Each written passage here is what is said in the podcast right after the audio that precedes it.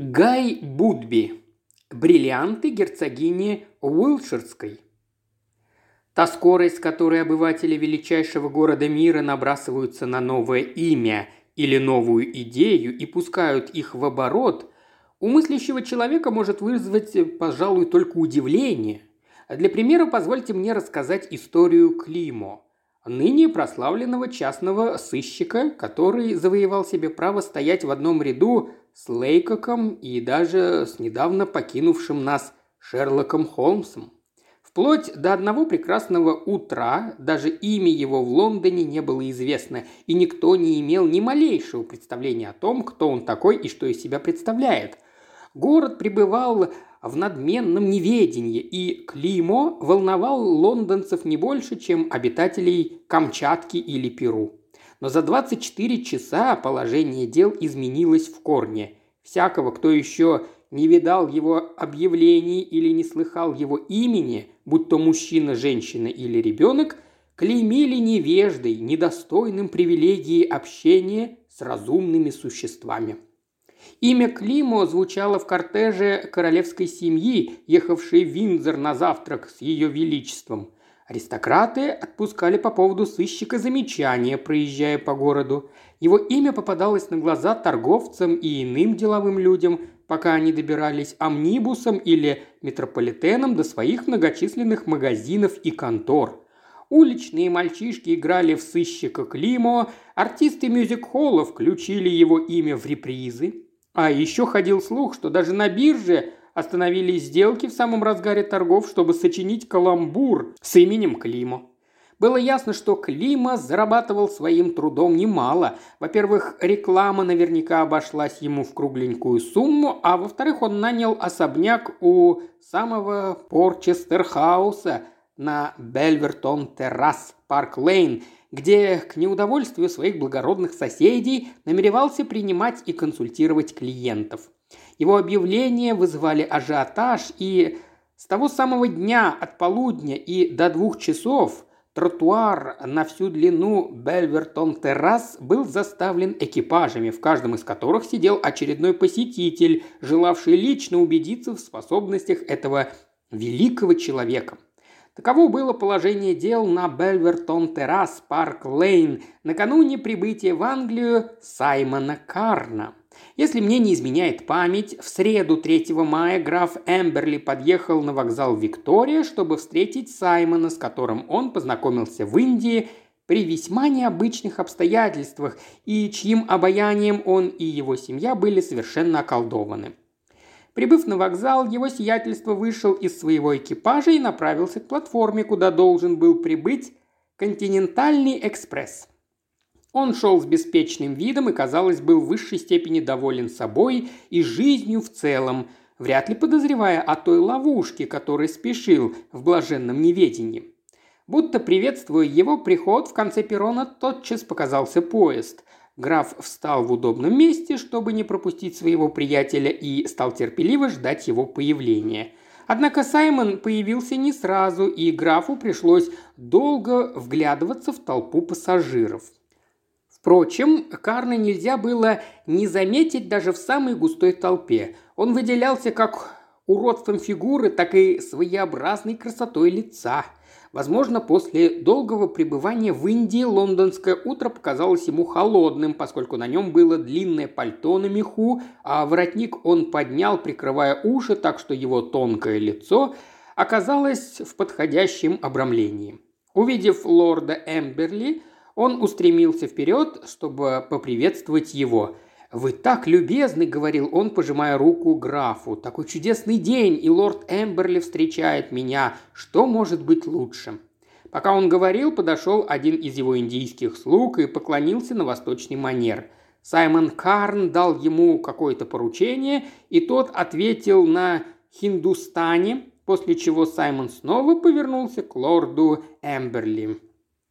«Можете представить себе, как мне не терпится взглянуть на свое новое жилище», – сказал он. «Мой слуга говорит, что экипаж уже подан, и я надеюсь, что вы не откажетесь составить мне компанию и посмотреть, как я собираюсь устроиться».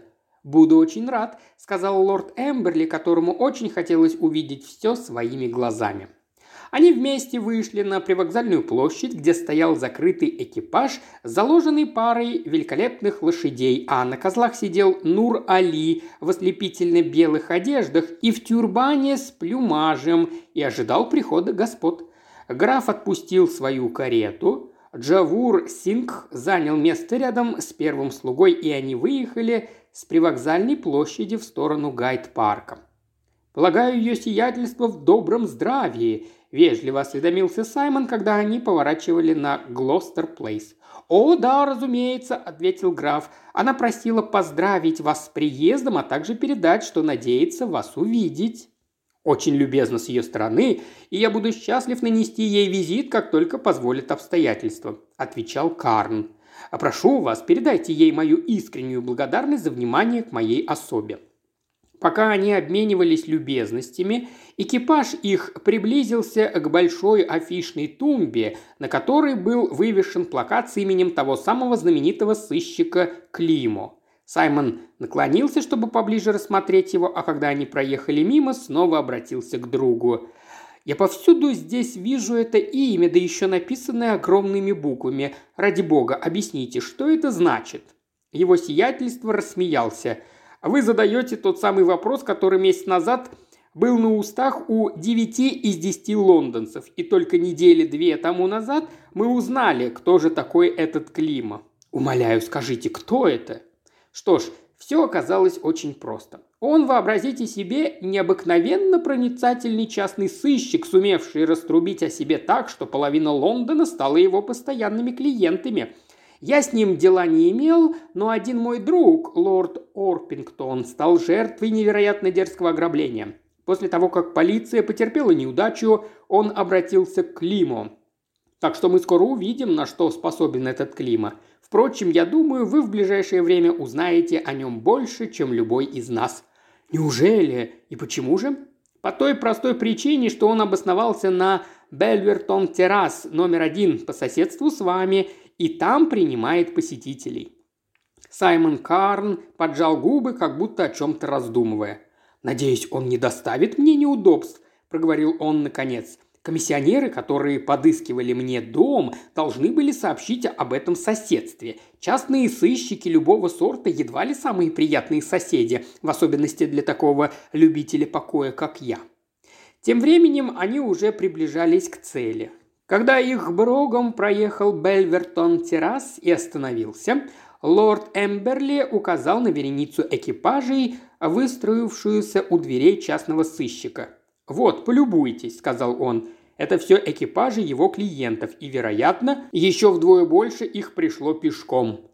«Я непременно укажу на это комиссионеру», – сказал Карн, и на лице его промелькнула тень недовольства. Полагаю, соседство с этим человеком – существенный недостаток дома. С козел сошел Джовур Сингх и открыл господам дверь, а представительный Рамгафур, дворецкий, спустился с крыльца и поклонился им с восточной почтительностью. Карн снисходительно поприветствовал слуг и, сопровождаемый графом, бывшим вице-королем Индии, вступил в свое новое обиталище. Полагаю, вы можете поздравить себя с тем, что в вашем распоряжении оказался Прочестерхаус, самый завидный дом в Лондоне», – сказал граф минут через десять после того, как они осмотрели главные комнаты. «Я очень рад, что вы так считаете», – ответил Саймон. «Надеюсь, ваше сиятельство, вы будете помнить, что я всегда рад вас видеть в этом доме». «Вы очень добры», – с теплотой ответил ему лорд Эмберли. Нам предстоят несколько месяцев приятного общения. А теперь мне пора. Может быть, завтра, если у вас не найдется лучшего занятия, вы доставите нам удовольствие и отобедаете у нас. Ваша слава уже распространилась повсюду, и мы пригласим нескольких приятных людей, в том числе моих брата и невестку, лорда и леди Гельпингтон, а также лорда и леди Орпингтон и мою кузину, герцогиню Уилширскую, чья любовь к китайскому и индийскому искусству, как вы, вероятно, знаете, уступает разве что только вашей. Буду очень рад посетить вас. Итак, мы ждем вас на Иттон-сквер 8. Если буду жив, то, разумеется, приду.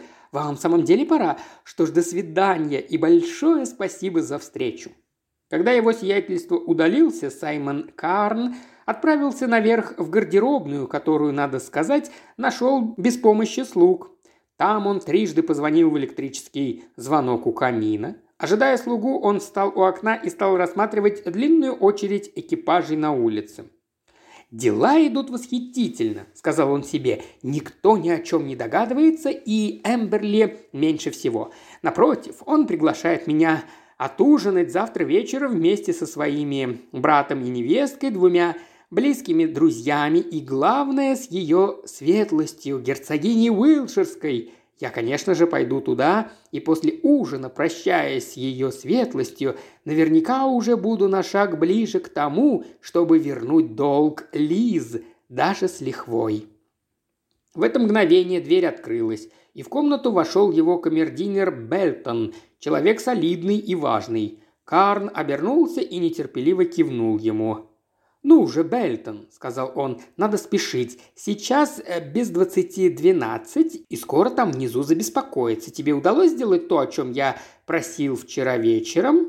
«Я все сделал, сэр», Рад это слышать. А теперь запри дверь и начнем работать. Можешь рассказать мне свои новости, пока я одеваюсь». Бельтон открыл дверцу массивного гардероба, полностью занимавшего одну стену комнаты, и извлек из него несколько вещей, Заношенный бархатный пиджак, мешковатые брюки, такие старые, что их мог себе позволить лишь самый последний нищий или же, напротив, миллионер. А кроме того, фланелевый жилет, воротничок а-ля Гладсон, мягкий шелковый галстук и пару расшитых домашних туфель, за которые не дал бы ни единого полупенса и старьевщик с базара на Петтикоут-Лейн, даже будь дела его в самом плачевном состоянии. «Теперь подай парик и расстегни ремни на горбу», – сказал Карн, когда слуга положил всю упомянутую одежду на стоявшее рядом кресло. Бейлтон принялся выполнять поручение, и тут произошло нечто невероятное. Он расстегнул два ремня на плечах Саймона, просунул руку ему под жилет и вытащил большой горб из папье-маше, после чего бережно положил горб в ящик бюро. Освободившись от этого груза, Саймон Карр стал выглядеть вполне статным мужчиной, сложенным не хуже любого подданного ее величества. Уродство, из-за которого многие, включая графа и графиню Эмберли, так часто жалели его, оказалось всего лишь трюком, средством хитроумной маскировки. Сняв горб и тщательно приладив свой парик, так чтобы ни единая прядь его собственных кудрявых волос не выбивалась наружу, Саймон прикрепил себе на щеки фальшивые бакенбарды, надел уже упомянутый фланелевый жилет и бархатный пиджак, сунул ноги в туфли, нацепил на нос дымчатые очки и объявил, что готов приступать к делам. Теперь узнать в нем Саймона Карна мог бы лишь человек, столь же проницательный, как, ну скажем, как сам частный сыщик Климу. «Вот-вот пробьет полдень», – сказал он, бросив последний взгляд – в трюмо над туалетным столиком и поправив галстук. Если кто-нибудь придет, вели Рам Гафуру сказать, что я ушел по делам и вернусь не раньше трех. Конечно, сэр. А теперь открой дверь и дай мне войти. Услышав приказ, Бельтон подошел к большому гардеробу, закрывавшему собой, как я уже сказал, целую стену, и открыл среднюю дверцу. Внутри на вешалках висели кое-какие вещи – он вынул их и одновременно отодвинул вправо часть задней стенки. Таким образом, в стене между домами открылся проем. Карн вошел в него, закрыв за собой дверцу. В доме номер один по Бельвертон-террас, где жил знаменитый сыщик, чьим соседством был так недоволен Карн, этот проем был скрыт своего рода исповедальней, в которой Климу неизменно принимал посетителей. Ее задние панели открывались тем же манером, что и панели в шкафу в гардеробной. Карн вошел, сел и позвонил в электрический звонок, сообщая домоправительнице, что он готов. Ему оставалось только приветствовать входящих посетителей. Ровно в два часа пополудни прием закончился, и Климу, пожав изрядный урожай гонораров, вернулся в Порчестер-хаус, чтобы снова стать Саймоном Карном. Возможно, все дело было в том, что граф и графиня Эмберли неустанно расточали ему похвалы, а может, помог слух о его несметных богатствах. Одно было очевидно. Через сутки после того, как граф Эмберли встретил Саймона Карна на станции, последний стал предметом обсуждения не только великосветских, но и совсем не светских кругов Лондона.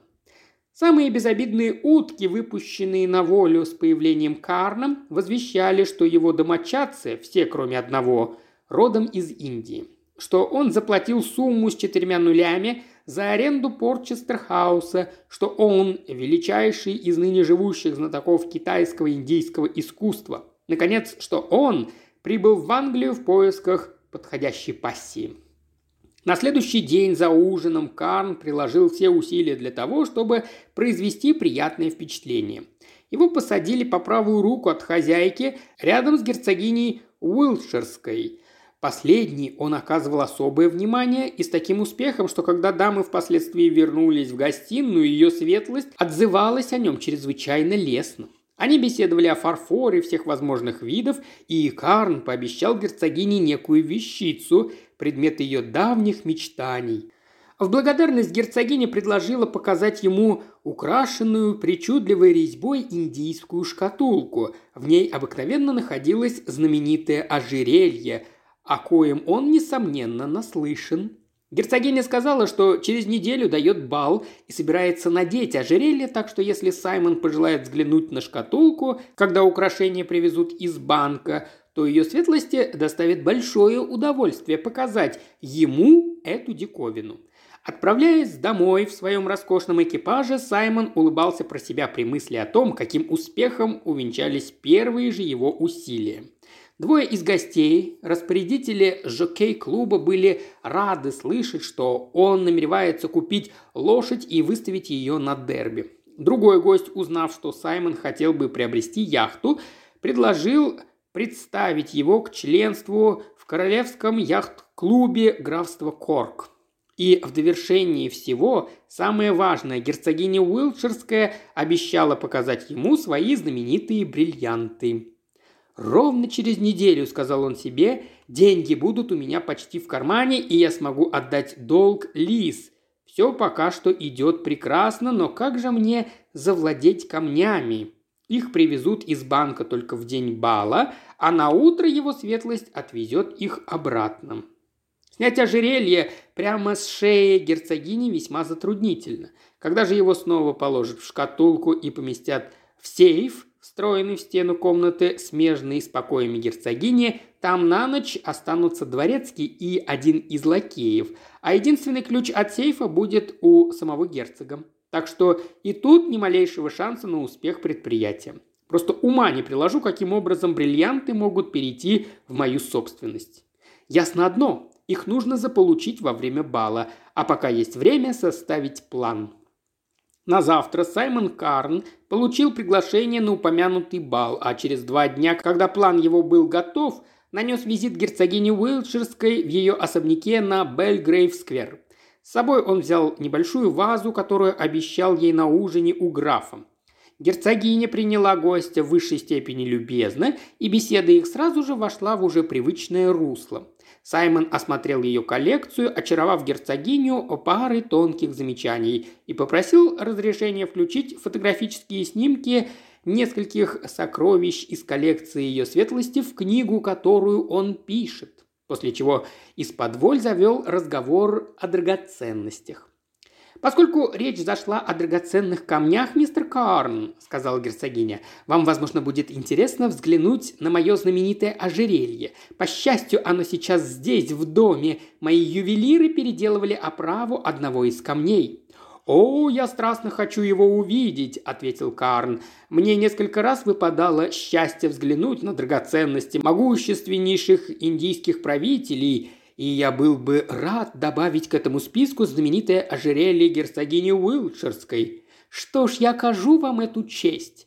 Герцогиня улыбнулась. «Позвольте, пожалуйста, вот в этот звонок, и я пошлю за ожерельем». Карн позвонил, вошел дворецкий. Герцогиня дала ему ключ от сейфа и велела принести шкатулку в гостиную. Через час оно уже должно быть в банке», – заметила она, когда дворецкий удалился. «Мне чрезвычайно повезло», – ответил Карн, после чего стал рассказывать о некой любопытной индийской резьбе по дереву, которой собирался посвятить отдельную главу в своей книге. Он упомянул, что зарисовывал для книги двери индийских храмов, ворота дворцов, старую чеканку и даже резные кресла и шкатулки, найденные в самых разных уголках Индии. Герцогиня слушала с большим интересом. «Удивительное совпадение», – сказала она. «Если для вас представляют интерес разные шкатулки, то вы, быть может, обратите внимание и на мою. По-моему, я вам говорила на ужине у леди Эмберли, что эта шкатулка из Бенареса, и на ней вырезано изображение едва ли не всех богов индуистского пантеона». «Вы еще больше подстегиваете мое любопытство», – ответил Карн. Через несколько мгновений слуга принес деревянную шкатулку длиной примерно в 16, шириной в 19 и высотой в 8 дюймов. Поставил ее на столик рядом с креслом герцогини и удалился. «Вот она!» Герцогиня опустила руку на шкатулку. «Взгляните, какая изысканная резьба!» Едва сдерживая волнение, Саймон Карн подвинул кресло поближе к столу и стал разглядывать шкатулку. Герцогиня не преувеличивала. Шкатулка и вправду была настоящим шедевром. Кар не мог определить, из какого дерева она сделана. Темная и тяжелая она казалась сделанной из тика, но это было только внешнее сходство. Всю ее поверхность покрывала затейливая резьба, выполненная с большим искусством. «Прекрасная и весьма тонкая работа», – сказал Карн, изучив шкатулку. «Могу поклясться, что никогда еще не видел ничего подобного. Если вы позволите, я с большим удовольствием включу описание и изображение вашей шкатулки в мою книгу». «Безусловно, я буду очень польщена», – ответила герцогиня. «Если вам потребуется, я буду рада отдать ее вам на несколько часов, чтобы ее для вас зарисовали». Именно этого Карн и добивался, и поэтому живо согласился на ее предложение. «Хорошо», – сказала ее светлость, – «в день бала, когда ожерелье привезут из банка, я выну его из шкатулки и отошлю ее вам, но с одним условием вы должны будете вернуть шкатулку в тот же день». «Обещаю так и сделать», – заверил ее Карн. «Давайте заглянем внутрь», – предложила герцогиня. Она вынула из сумочки связку ключей и открыла шкатулку. Карн заглянул внутрь, и у него перехватило дыхание, хотя он за свою жизнь видел немало драгоценностей. Дно и стенки шкатулки были выстелены стеганной юфтью, и на этом роскошном ложе покоилось знаменитое ожерелье. Отражая падающий свет, бриллианты горели таким ярким огнем, что было больно глазам. Карн отметил про себя, что все камни чистой воды, а в их более трехсот. Оправа была выполнена с большим искусством, украшение стоило около 50 тысяч фунтов. Мелочь для герцога, но целое состояние для человека поскромнее. «Ну, что вы скажете о моем сокровище?» – спросила герцогиня, наблюдая за выражением лица своего гостя – «Великолепно!» – ответил он. «Не мудрено, что вы им гордитесь. Бриллианты прекрасные, но меня больше восхищает их вместилище. Вы не против, если я обмерю шкатулку?» «Ради бога, пожалуйста, если это поможет вашей работе», – сказала ее светлость. Карн вынул маленькую линейку из слоновой кости, приложил ее к шкатулке и записал результат измерений в блокнот – Десять минут спустя слуга унес шкатулку, а Карн поблагодарил герцогиню за щедрость и откланялся, пообещав перед балом лично заехать за предметом своего научного интереса. Вернувшись домой, Саймон прошел в кабинет, уселся за письменный стол и стал зарисовывать шкатулку по памяти. Закончив, он откинулся в кресле и закрыл глаза. «Я расколол немало крепких орешков», – думал он, – «но этот, кажется, крепче всех. Насколько я понимаю, дело обстоит так. Утром в день бала шкатулку привезут в Уилтершир-хаус из банка, где она обыкновенно хранится. Мне разрешено взять ее, разумеется, без ожерелья, на время примерно с 11 утра до 4 пяти, в крайнем случае до семи часов вечера. После бала ожерелье снова положат в шкатулку и запрут ее в сейф, у которого будут нести караул дворецкий и лакей. Проникнуть в комнату ночью было бы не только слишком рискованно, но и физически неосуществимо. Снять с ее светлости ожерелье во время танцев столь же невозможно. На утро герцог лично отвезет шкатулку в банк. Словом, я в сущности ни на шаг не приблизился к решению. Он сидел за письменным столом и разглядывал рисунок. Прошло полчаса, час. Под окнами шумела улица, но он этого не замечал. Наконец вошел Джавур Сингах и доложил, что экипаж подан. Саймон приказал ехать в парк, надеясь, что идея возникнет у него с переменой обстановки. К тому времени его легкий фаэтон с великолепными лошадьми и с индийским слугой был знаком лондонцам не хуже, чем парадный экипаж Ее Величества. На сей раз светское общество заметило, что Саймон Карн погружен в раздумье. Он все еще бился над мучившей его задачей, увы, тщетно. И вдруг что-то, кто знает, что именно, подсказало ему решение, и он тотчас же приказал ехать домой. Не прошло и десяти минут, как Саймон снова сидел в своем кабинете, велев прислать к себе Ваджиб Бакша.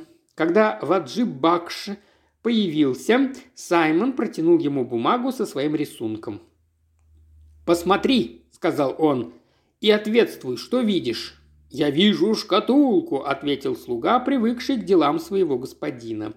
«Верно, шкатулка», — сказал Карн. «Древесина, из которой она сработана, плотная и тяжелая. Я не знаю такой породы. Размеры шкатулки я указал. Внутри, по стенкам и дну, она выслана юфтью. А теперь думай, ваджиб бакш, ибо тебе понадобится все твое разумение. Скажи, о искуснейший из мастеров, в силах ли ты снабдить эту шкатулку двойными стенками так, чтобы удерживаемые пружины они были плотно пригнаны и незаметны постороннему взгляду.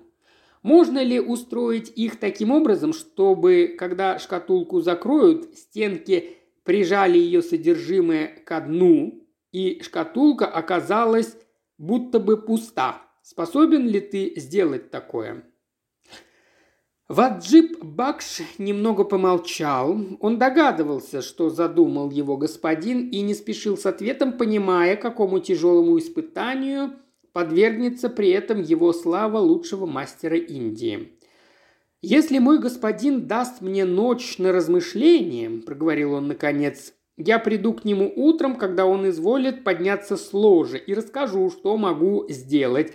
И тогда, если мой господин прикажет, я исполню задуманное». «Прекрасно», — сказал Карн. «Итак, завтра утром ты явишься и поведаешь мне обо всем.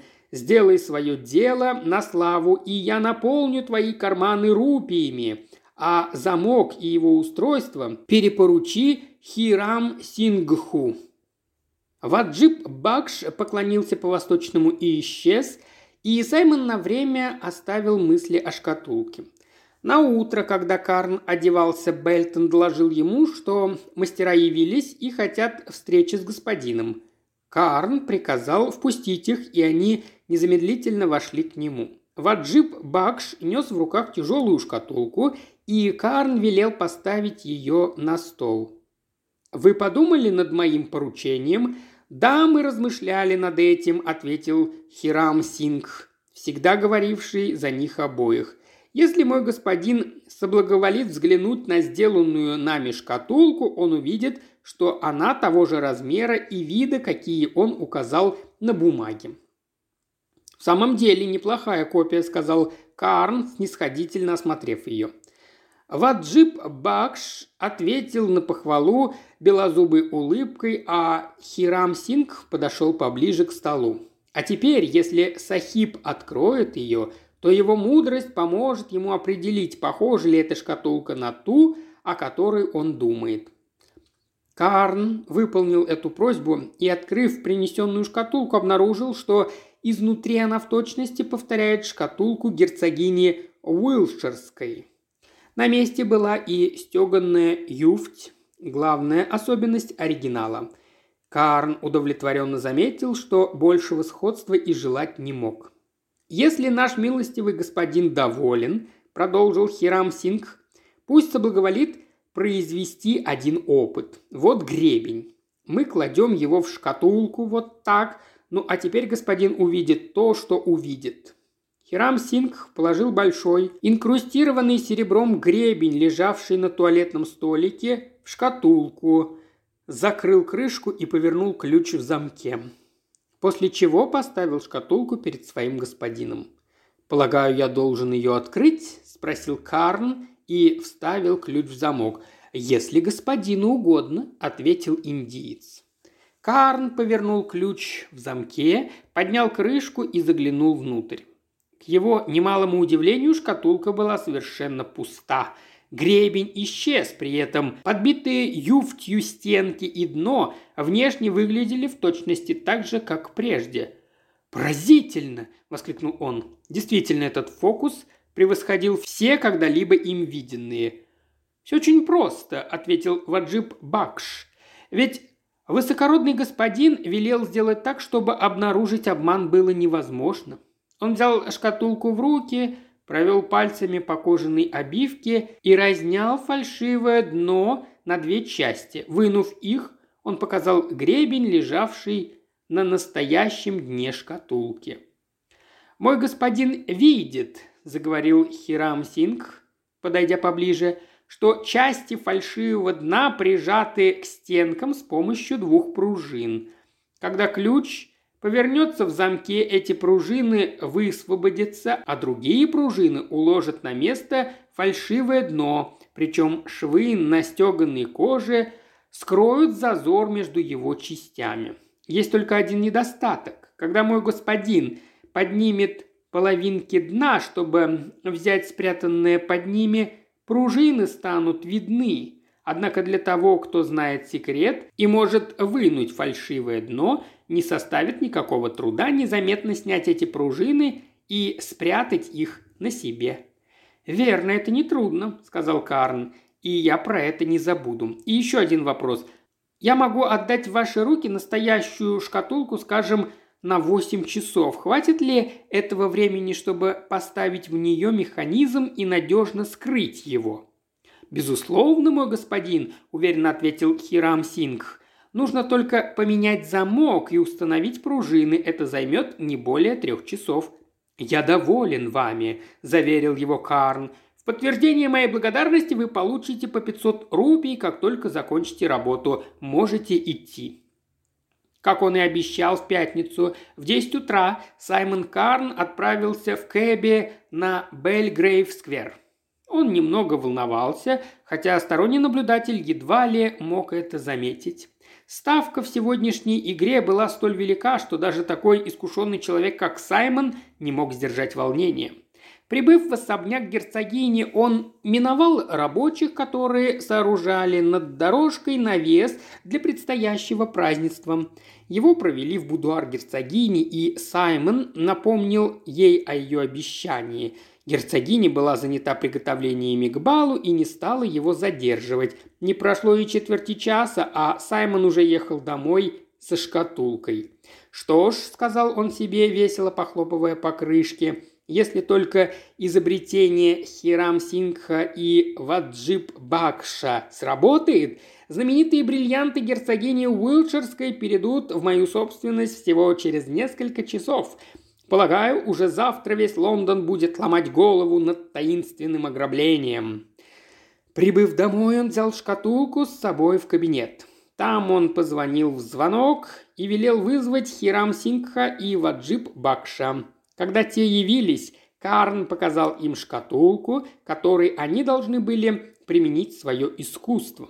«Несите свои инструменты сюда», – велел он, – «и работайте при мне. У вас есть лишь девять часов, время дорого».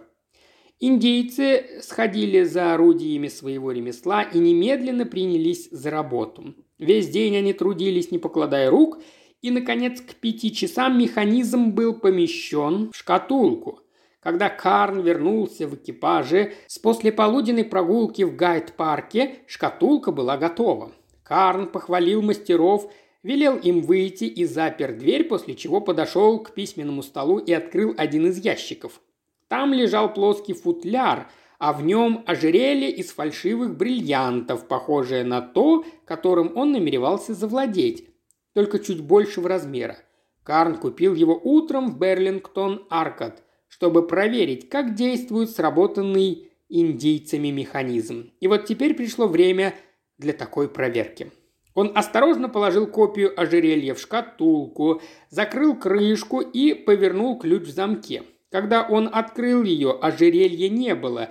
Даже зная секрет механизма, Саймон, как ни старался, не мог отличить фальшивое дно от настоящего. Потом он снова взвел пружины и небрежно бросил ожерелье на дно. К радости Саймона механизм на этот раз сработал превосходно. Саймон был в высшей степени доволен, а совесть его была достаточно растяжима, чтобы ничуть его не тревожить, поскольку для него это предприятие было не столько кражей, сколько изощренной проверкой мастерства, утверждением превосходства его ума и хитрости над всем обществом. В половине восьмого он отужинал, затем выкурил сигару, сидя с задумчивым видом в бильярдной и читая вечернюю газету. Бал был назначен на десять, в половине десятого Саймон спустился в гардеробную и вызвал Бельтона.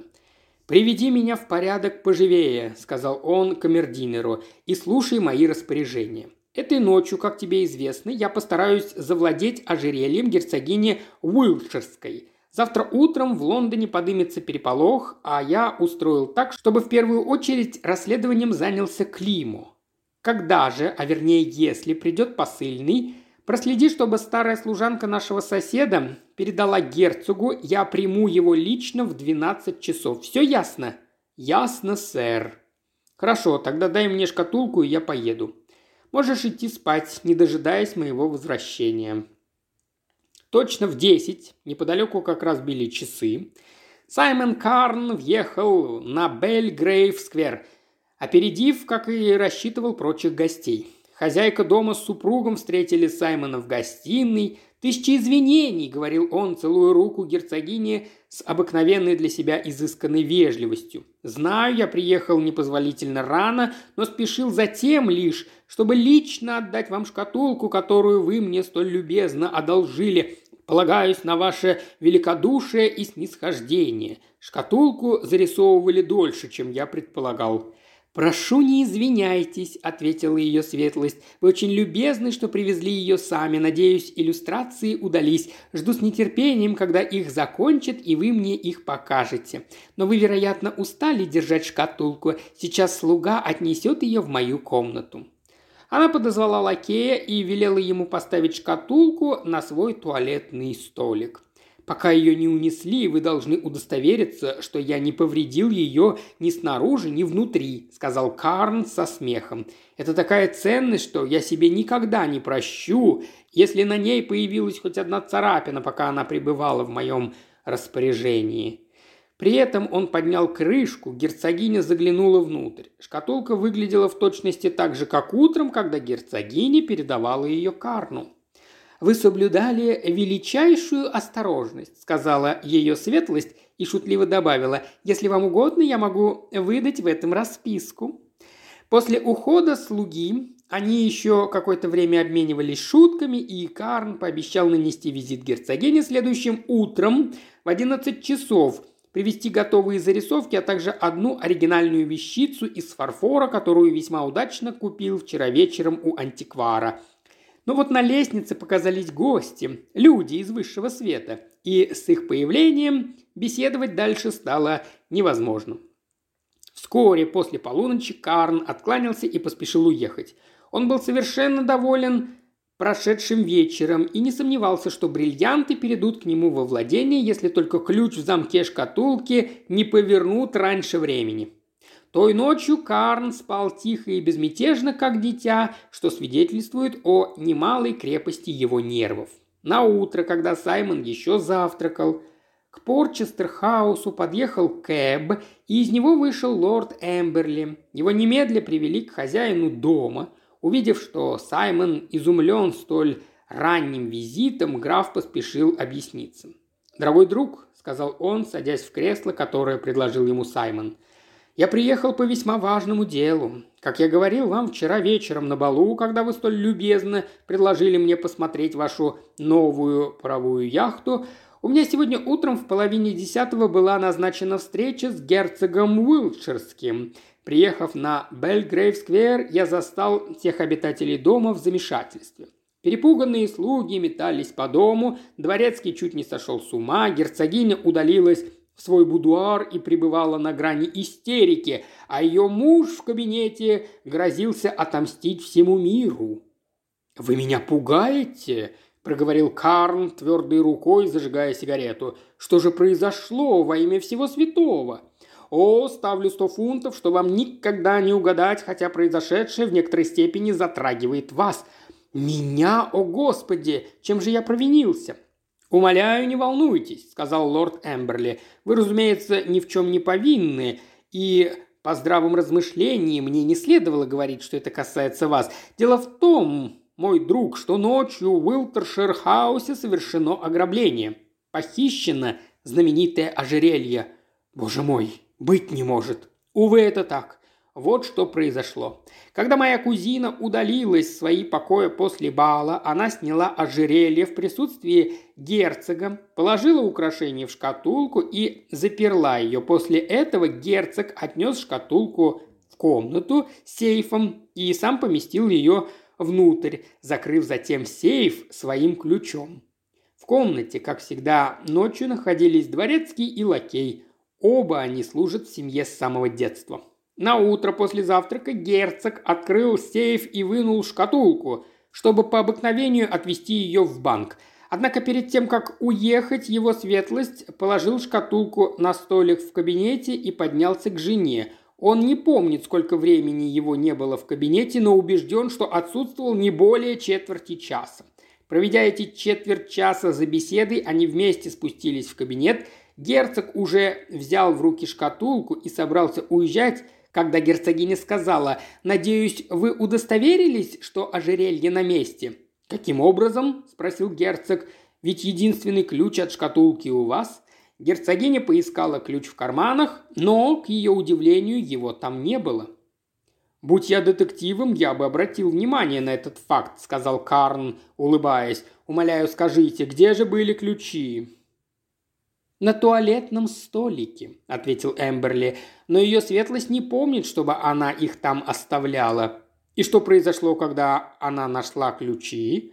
«Конечно, они открыли шкатулку, и, к их изумлению и ужасу, она была пуста, бриллианты исчезли». «Боже, какая ужасная потеря, невероятно! Но скажите, что было дальше?» Сначала они просто стояли и смотрели на пустую шкатулку, не в силах поверить своим глазам – но сколько ни смотри, бриллиантов так и не вернуть.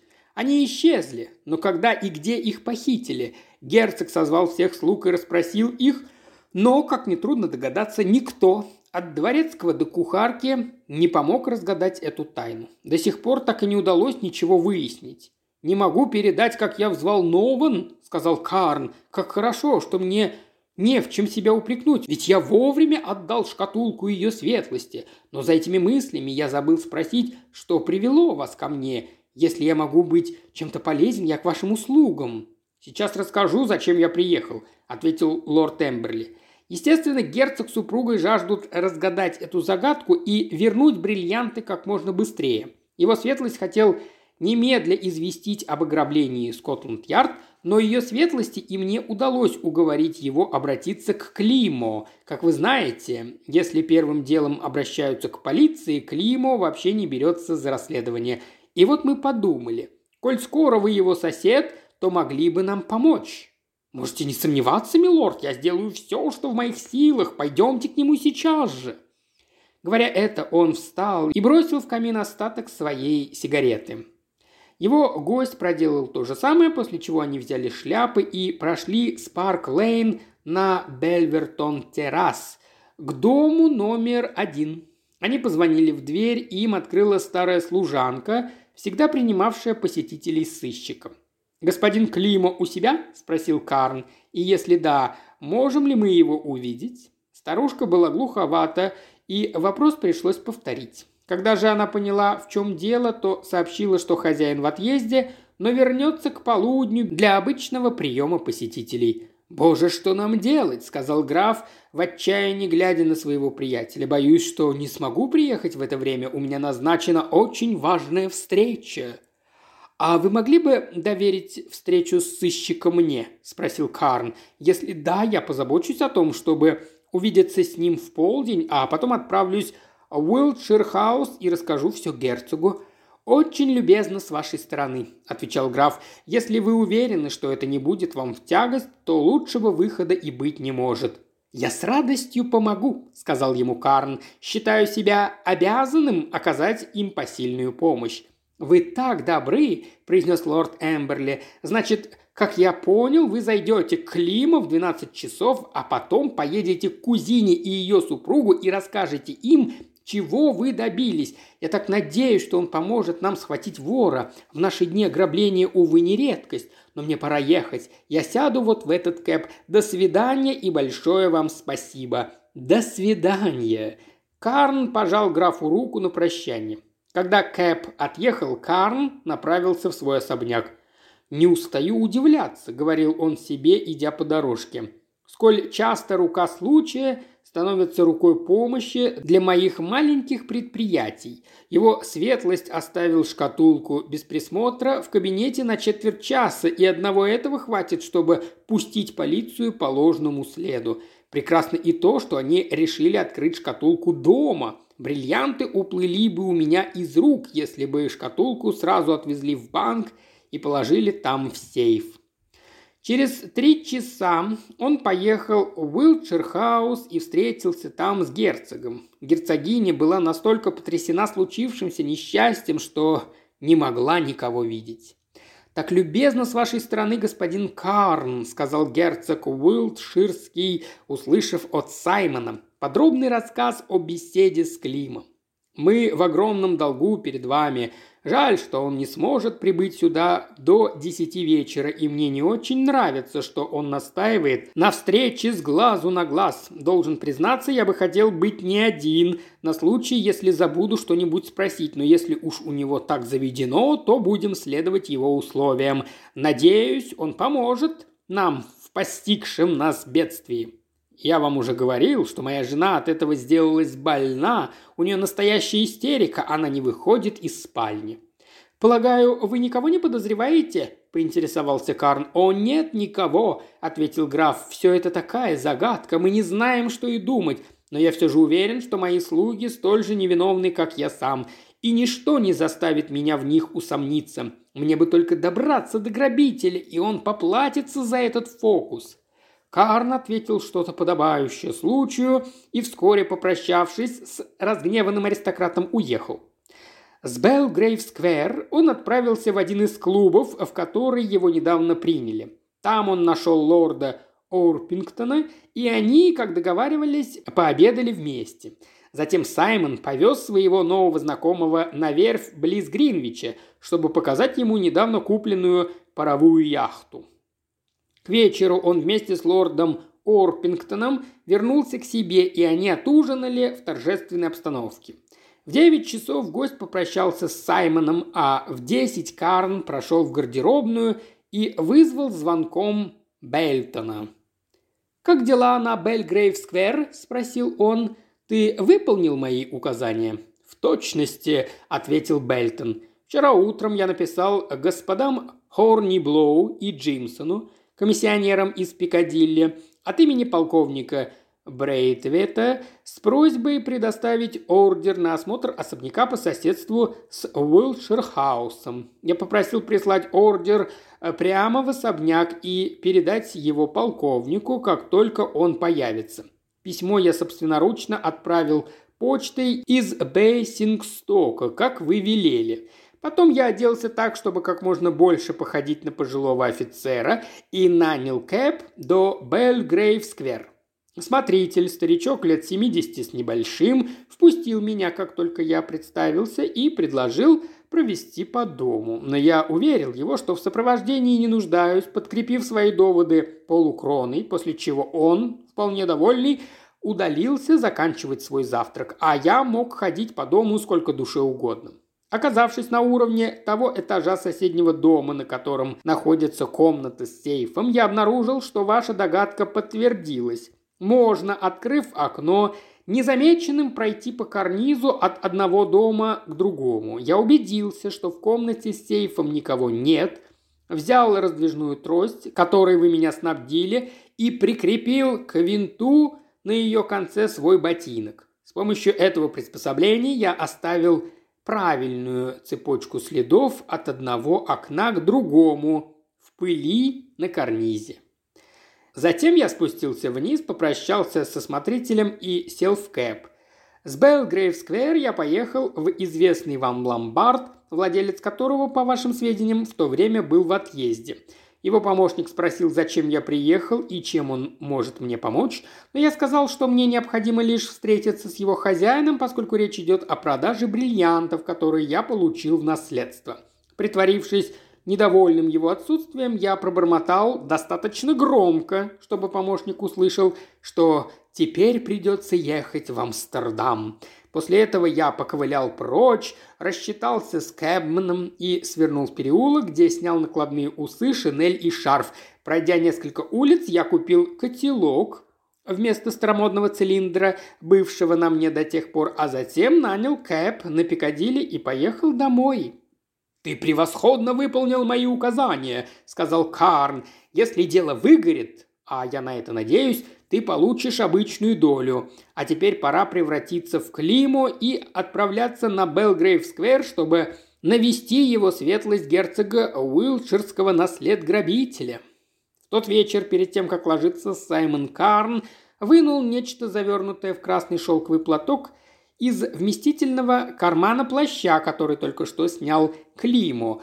Развернув платок, Саймон поднес к свету великолепное ожерелье, столько лет бывшее красой и гордостью семьи герцогов Уилширских. Камни играли в электрическом свете, вспыхивая тысячами разных цветов и оттенков. Приятно праздновать успехи там, где столь многие потерпели поражение», — говорил он себе, снова заворачивая ожерелье в платок и запирая его в сейф. Этому украшению нет равных, и можно быть абсолютно уверенным, Лис, получив его, признает, что не зря одолжила мне деньги. На утро весь Лондон потрясла новость о похищении знаменитых бриллиантов герцогини Уилширской, а через несколько часов Карн узнал из вечерней газеты, что сыщики, взявшиеся за дело после того, как Климо, вероятно, от него отказался, все еще находятся в полнейшем недоумении. Тот вечер Саймон устроил ужин для нескольких друзей, а именно лорда Эмберли, лорда Эрпингтона и еще одного значительного лица, заседавшего в тайном совете. Лорд Эмберли припозднился и прибыл преисполненный сознания собственной важности. Друзья заметили это и поспешили расспросить его. «Итак, джентльмены», — сказал он, когда все обступили его на ковре перед камином в гостиной, Могу сообщить вам, что Климо вынес свой вердикт, и в результате тайна бриллиантов герцогини Уилтширской более не тайна. И что же? Хором спросили его друзья. Он отправил свой отчет герцогу сегодня вечером, как и договаривались. Прошлой ночью, проведя две минуты в этой комнате с пустой шкатулкой и лупой в руках, он оказался в состоянии не только определить преступника, но и более того, даже навести полицию на его след. «И как же преступник действовал?» – спросил Карн. «А прокрался из пустующего соседнего дома», – ответил его сиятельство. «Утром того дня некто, назвавшийся отставным офицером, пришел туда с ордером на осмотр дома, отвлек смотрителя, забрался в Уилтшир-хаус по наружному карнизу, проник в комнату, пока слуги завтракали, открыл сейф и забрал бриллианты». «Но как Климу узнал все это?» – спросил лорд Орпингтон. «Благодаря своему блестящему уму», – ответил лорд Эмберли. В любом случае его правота доказана. Преступник действительно забрался в дом из соседнего особняка, а полиция позднее установила, что человек, отвечающий данному описанию, примерно через час посетил один ломбард с целью продать бриллианты. Если это правда, то загадка оказалась не столь таинственной, заметил лорд Орпингтон, когда они сели за стол.